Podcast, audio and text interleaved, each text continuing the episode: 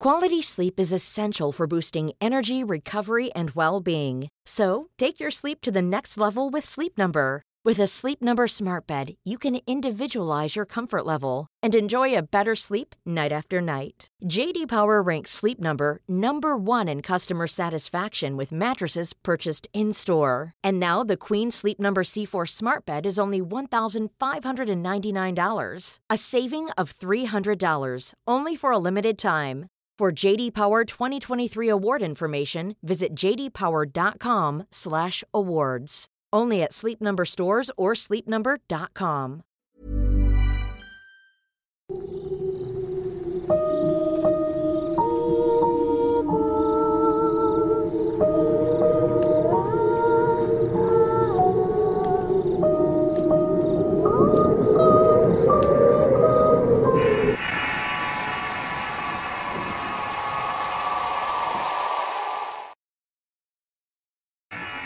Chantolo. Historia basada en hechos reales. Escrita y adaptada por Álvaro Ramos para relatos de horror. 4 de la madrugada y seguíamos sin rastro de las dos compañeras. La única opción era caminar una hora en la oscuridad en búsqueda de ayuda, pero no me atreví a hacerlo. Lo anterior no lo van a entender a menos que escuchen toda mi historia. Hace ya tres años que no veo a mis amigos de Canadá. En un tiempo mantuvimos contacto vía mail después de nuestro incidente. Pero al final la mayoría decidió cerrar sus redes sociales por un tema de seguridad. Habíamos dado prácticamente todos nuestros datos a gente que no debíamos darle ni el saludo. Pero había sido más por miedo y desesperación en aquel momento. Mi nombre es Adolfo y se puede decir que pertenezco a la clase social adinerada. Desde niño recuerdo viajes al extranjero con mi familia y cuando entré a la preparatoria lo celebré con mis amigos de secundaria yéndonos de viaje a Acapulco a la casa de uno de los padres de uno de ellos. Siempre estuve rodeado de comodidades y de gente que me resolvía los problemas. Hasta cierto punto eso me hacía sentir seguro e invencible. Mis padres, como muchos más, no me prepararon para enfrentar los verdaderos peligros de la vida y de la sociedad en la que vivimos. Muy por el contrario, me mantuvieron siempre en una burbuja, donde el que menos tenía nos tenía que servir y el que más tenía había que tenerlo de amigo. Eso me hizo cometer muchos errores en la vida. Algunos costaron más que otros, pero el error que les hablo me costó mucho más que dinero. Me costó prácticamente la tranquilidad de mi vida.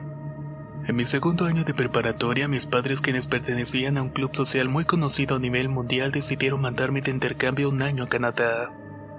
La intención era aprender francés y comenzar a crear lazos con las personas de otros países. Mi estancia en Canadá fue la que cualquiera imagina. Fiestas, paseos, novias, nieve y mucho alcohol. Durante ese año hice muchos amigos, pero tuve un grupo de amigos con el cual conviví un poco más. Pasaron los años y siempre estuvimos en contacto, particularmente durante la universidad. Una amiga que por cierto fue mi novia durante mi intercambio vino a México a visitarme un par de ocasiones, e incluso nos vimos junto con otros amigos en Estados Unidos también. Éramos un grupo bastante cercano a pesar de la distancia y siempre pensábamos en viajes y lugares por explorar.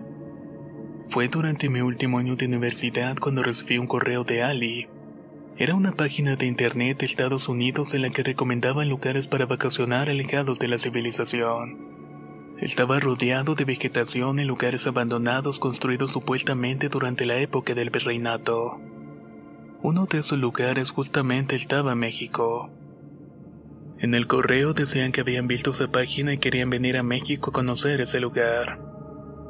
No lo puedo olvidar porque la foto venía a una casa con paredes de piedra y en la entrada principal una estatua de una mujer arrodillada. El lugar en las fotos se veía precisamente bastante abandonado. Hierbas por todos lados, el corredor lleno de manchas de suciedad y las puertas de madera se veían caídas. Sin duda alguna el lugar parecía un asco. La descripción que salía en ese portal de internet decía que la casa fue una hacienda en 1780 que había sido habitada por última vez en la época de la independencia, que a partir de ahí se había quedado sin dueño siendo reclamada por el gobierno del estado de Veracruz. y que por medio de un convenio se prestaba productora de cine y televisión para locaciones. Prácticamente te vendían una experiencia de terror en una hacienda del siglo XVII, solamente que vigiladas por la gente del lugar. Para un mexicano normal todo esto parece algo extraño debido a lo acostumbrados que estábamos a la violencia y la especulación. Esa idea no se oye como un mus como decían mis amigos, pero no quise parecer miedoso y además ya lo dije. En ese tiempo me sentía seguro por el apoyo de mi familia. Como la agencia que promovía la estancia era gringa dejé todo en manos de Joseph. Él se encargó de apartar la fecha y del itinerario completo. Solamente me avisaron que el 15 de julio estaban por aquí. Nos quedamos de ver en la Ciudad de México y de ahí tomaríamos un transporte a la ciudad de Jalapa. Ahí nos tendrían que recoger gente pagada por la agencia de viajes para llevarnos a nuestro destino. El plan era pasar dos noches en el lugar y sentir la experiencia de vivir en el siglo XVII. En Ciudad de México todos decidieron dejar su pasaporte y boleto de avión de vuelta. Teníamos la intención de estar muy locos ese fin de semana y lo que menos queríamos era perder el vuelo de vuelta. Todos esos papeles mejor los dejamos en mi casa. En Jalapa nos recogió un hombre llamado David y también iba con él un hombre más joven. Dijo que era su hijo, pero ahora sabemos que no eran familia. Nos pidieron el comprobante de pago y copia de nuestras identificaciones, lo cual era un requisito previamente acordado para confirmar nuestra identidad supuestamente. Ya que al ser propiedad del Estado, si algún policía se acercaba a la zona, ellos podrían mostrar los documentos para asegurar la permanencia. La camioneta van se veía bastante bien y tenía televisión e incluso tenía cortinas en las ventanas para que no entrara la luz del sol. Estábamos tan emocionados que nadie se dio cuenta de que en realidad todo eso era para que no viéramos el camino. Dicho camino fue bastante largo, aproximadamente de tres horas. Cada que alguien se asomaba por la ventana, el supuesto hijo de David nos hablaba para contarnos algo maravilloso sobre el lugar al que íbamos. Nos decía que la zona era fantástica rodeada de árboles frutales y ríos. Nos daba instrucciones para comunicarnos con la gente cercana de la zona si llegáramos a ocupar algo. Pero todo eso era mentira. Llegó un punto en el viaje en el que el camino parecía demasiado peligroso. No parecía un camino de terracería normal y parecía que estuviéramos entrando a una zona totalmente inaccesible. Ahí fue cuando comenzó a hacer preguntas. Oye, ¿Y aquí dónde es? En la información de la agencia solo dice que es una zona boscosa de Veracruz, pero no dice específicamente en dónde. Le pregunté a David. Bueno, mira, esta zona se le conoce como las altas montañas. Veracruz se divide en regiones naturales. Fue ahí cuando comenzó a hablar sin parar. Sí, eso lo entiendo, pero ¿tiene algún nombre este municipio o delegación? ¿La comunidad a la que vamos tiene algún nombre o la misma hacienda? Interrumpí. La comunidad se llama Chantolo y está en las montañas. La verdad no sé a qué municipio pertenece, dijo David con visible molestia en su tono de voz. Mis amigos me dijeron que no fuera grosero y disfrutara del viaje. Que era la última vez en el año que nos veríamos, pues la mayoría ya tenía compromisos para los siguientes meses. La camioneta se detuvo y David y su compañero nos indicaron que bajáramos porque estábamos literalmente en medio de pura vegetación. Podíamos escuchar todo tipo de aves e insectos. Mis amigos estaban maravillados con todo lo que estaban viendo. Una vez abajo, el más joven de ellos comenzó a decir nuestros nombres para entregarnos las copias de nuestras identificaciones, diciendo que ya tenía fotos de las copias y que no necesitaba más papeles. Uno a uno fuimos pasando por nuestras copias y por una bolsa con jabones y champú que nos entregaban como regalo de la agencia. Nos indicaron que la camioneta solo podía llegar hasta ese punto, que de ahí tendríamos que seguir el camino marcado con las flechas pintadas en los árboles, y de esta manera llegaremos a la casa porque era el camino corto. O al menos eso era lo que según ellos decían. El camino resultó ser de una hora aproximadamente cargando mochilas llenas de ropa, botellas de alcohol y comida. Yo estaba realmente furioso. Llegamos a un lugar y vimos una pequeña cabaña hecha de madera con el techo de lámina. El lugar parecía abandonado pero no lo había estado por mucho tiempo.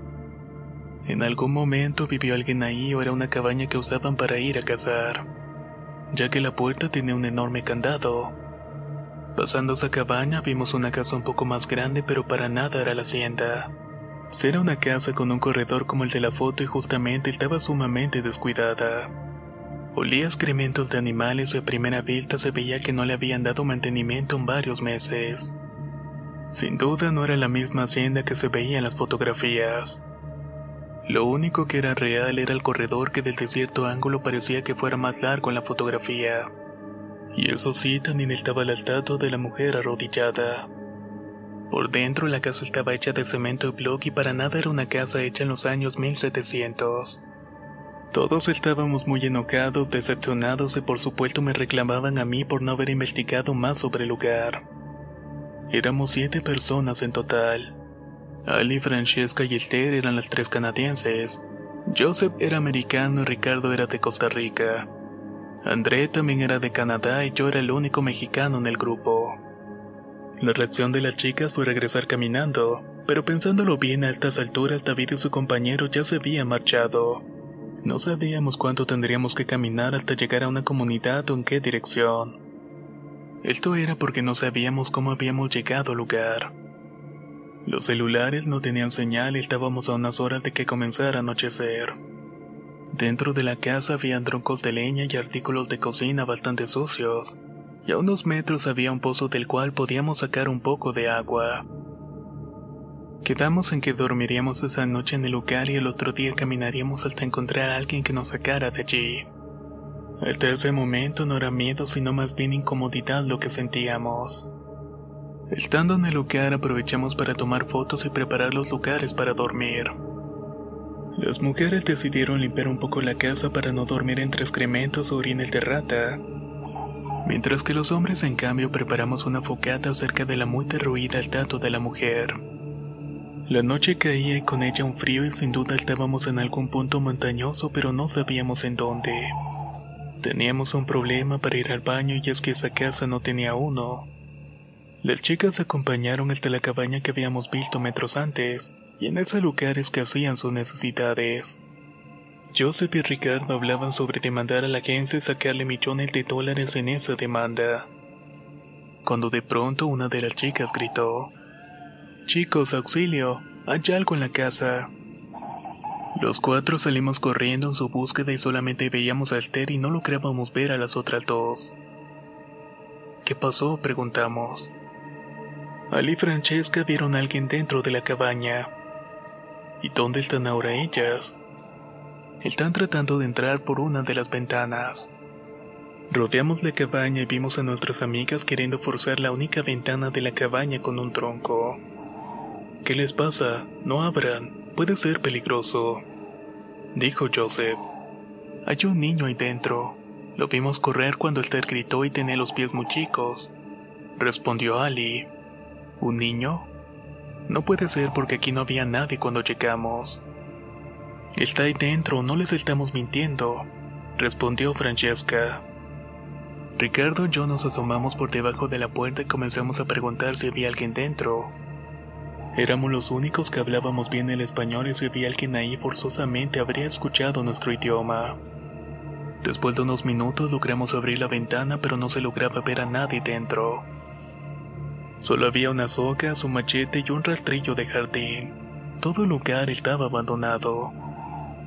Las chicas no lo podían creer y juraban haber visto los pies de un niño dentro de la cabaña. Regresamos un poco incómodos a la casa. Yo no dije nada para asustarlos, pero conozco las historias sobre duendes y chaneques en el sur del país. Dentro de mí había un poco de miedo, pero no quería externarlo. Comenzamos entonces la fiesta con alcohol al por mayor y otras cosas. Esa era nuestra combinación favorita.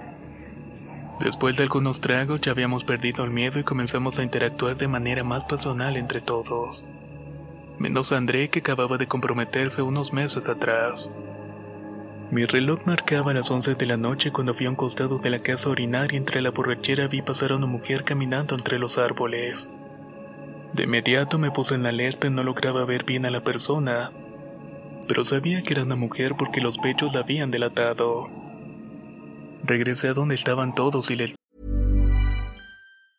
Quality sleep is essential for boosting energy, recovery, and well being. So, take your sleep to the next level with Sleep Number. With a Sleep Number smart bed, you can individualize your comfort level and enjoy a better sleep night after night. JD Power ranks Sleep Number number 1 in customer satisfaction with mattresses purchased in-store. And now the Queen Sleep Number C4 smart bed is only $1,599, a saving of $300 only for a limited time.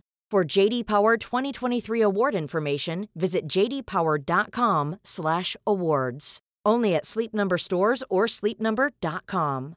Hey, I'm Ryan Reynolds. At Mint Mobile, we like to do the opposite of what Big Wireless does. They charge you a lot, we charge you a little. So naturally, when they announced they'd be raising their prices due to inflation, we decided to deflate our prices due to not hating you.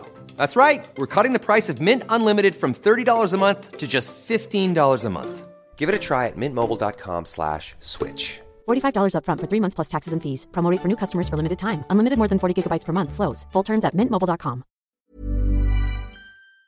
Dije, no haga mucho ruido, pero vi pasar a una mujer entre los árboles.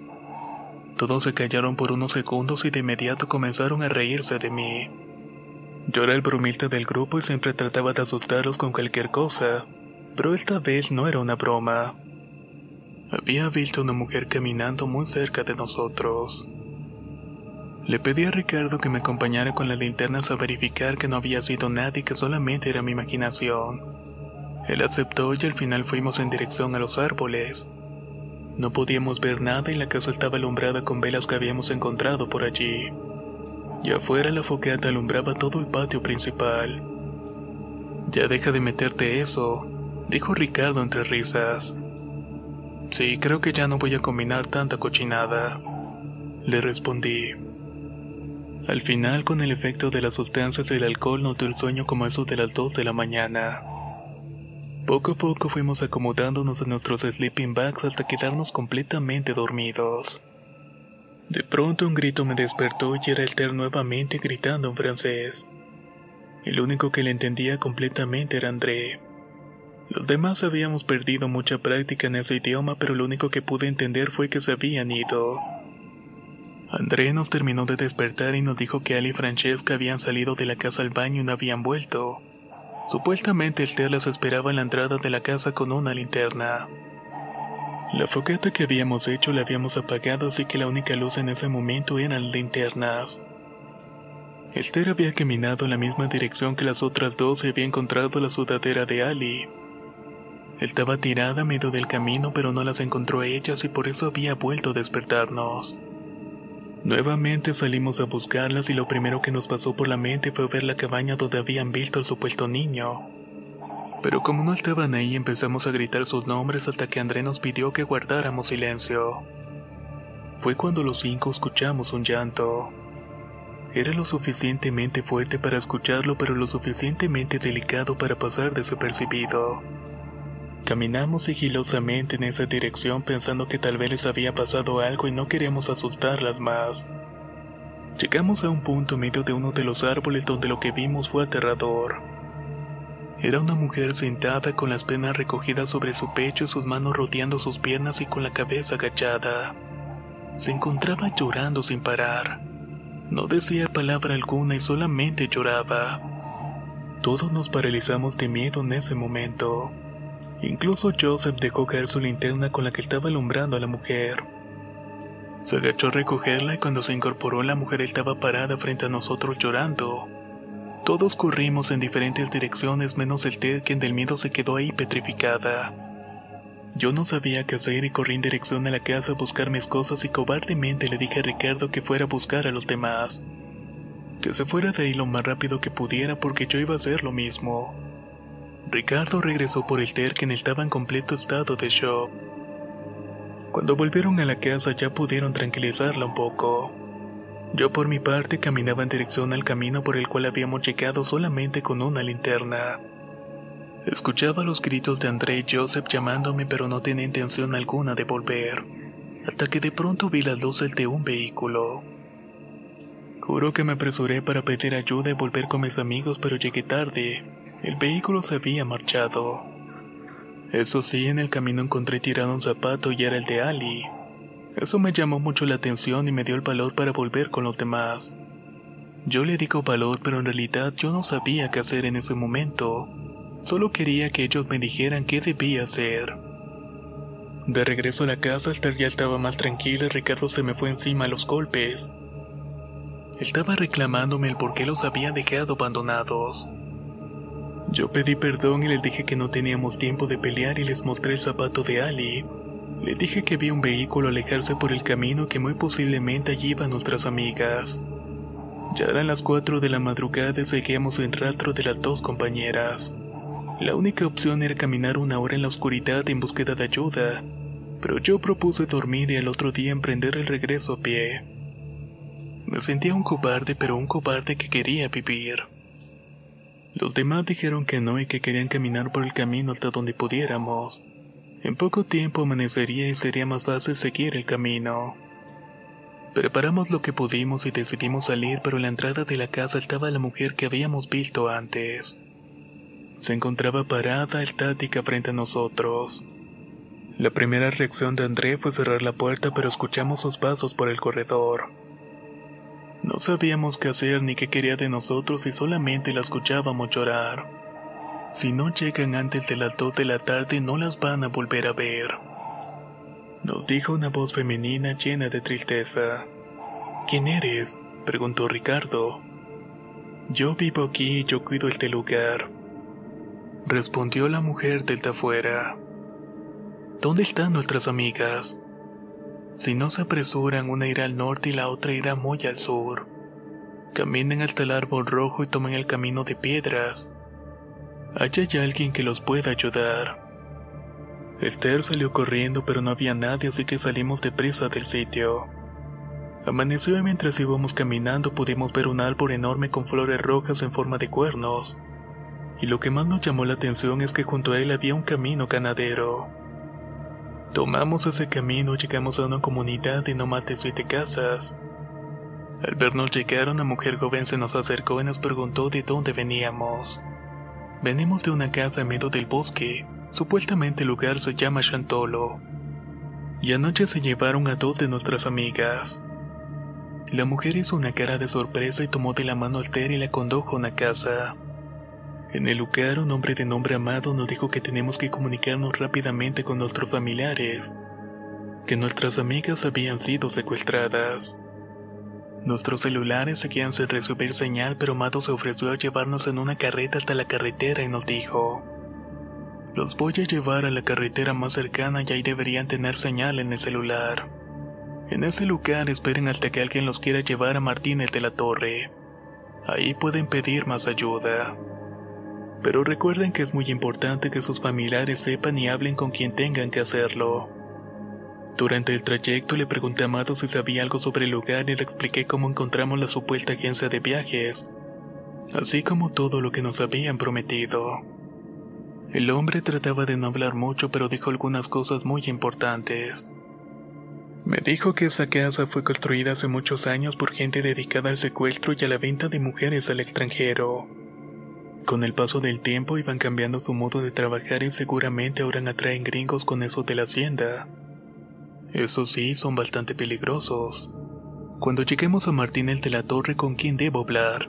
¿Debo ir con la policía? No.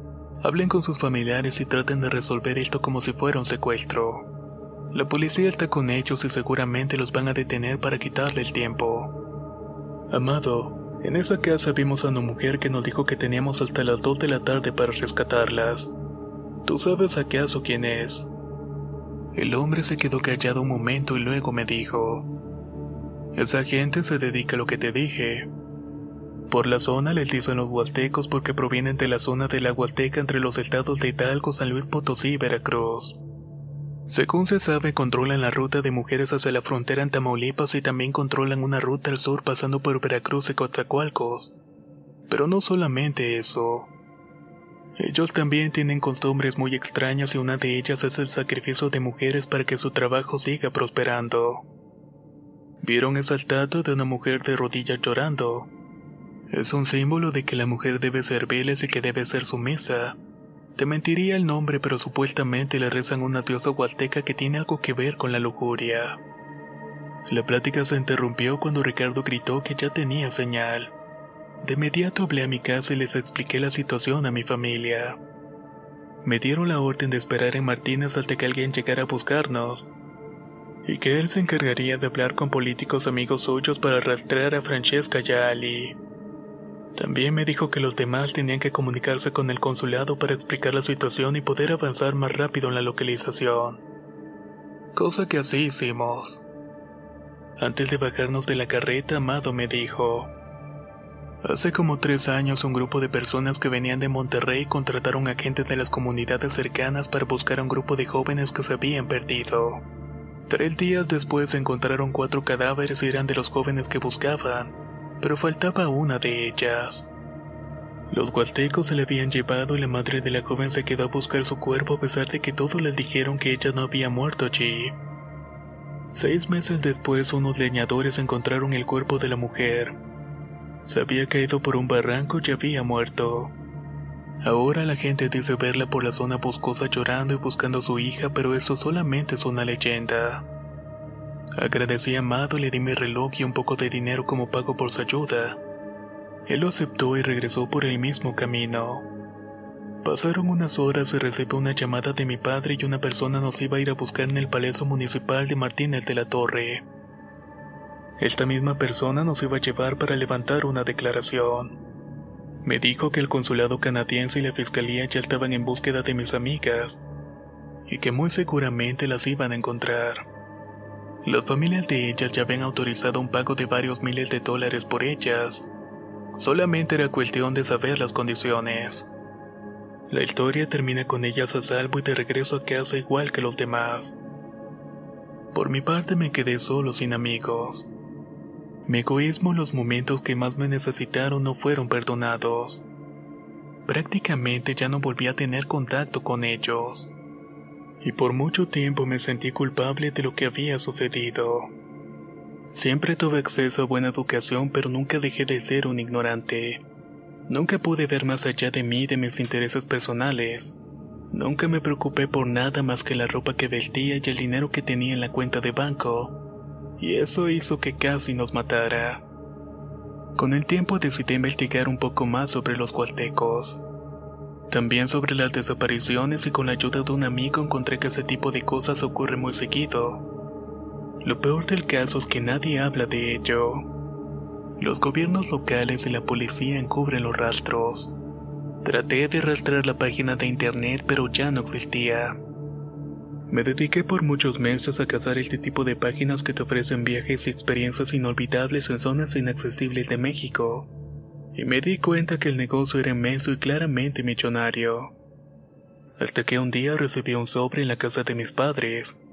El paquete tenía fotos de nuestras identificaciones y datos de pago de Joseph además de que tenía fotos de redes sociales de todos y datos personales. Lo último era una carta en inglés en las que en pocas palabras me invitaban a dejar de investigar sobre ellos.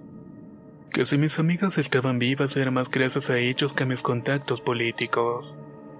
Pues si ellos no hubieran dado la orden seguramente sus trabajadores en México las hubieran desaparecido en menos de 24 horas.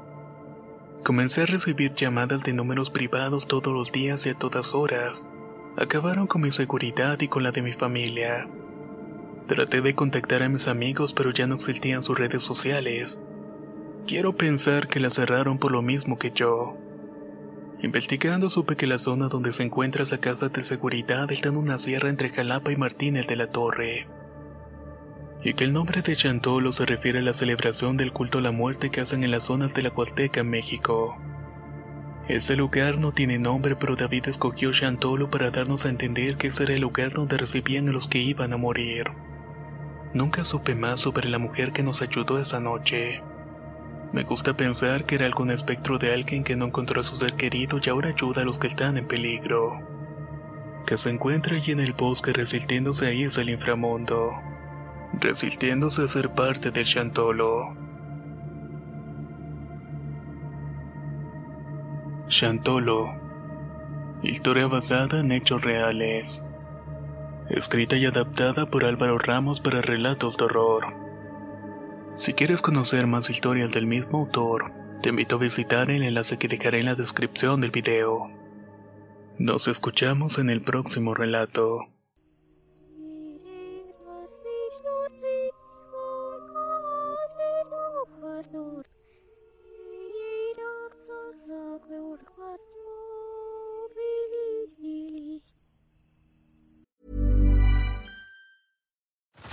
Head over to Hulu this March, where our new shows and movies will keep you streaming all month long. Catch the acclaimed movie All of Us Strangers, starring Paul Mescal and Andrew Scott.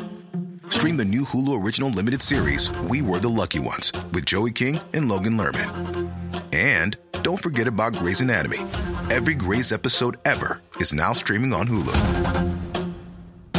So, what are you waiting for? Go stream something new on Hulu. ¿No te encantaría tener 100 dólares extra en tu bolsillo? Haz que un experto bilingüe de TurboTax declare tus impuestos para el 31 de marzo y obtén 100 dólares de vuelta al instante. Porque no importa cuáles hayan sido tus logros del año pasado, TurboTax hace que cuenten. Obtén 100 dólares de vuelta y tus impuestos con 100% de precisión. Solo con Intuit TurboTax. Debes declarar para el 31 de marzo. Crédito solo aplicable al costo de la presentación federal con TurboTax Full Service. Oferta sujeta a cambios o cancelación en cualquier momento.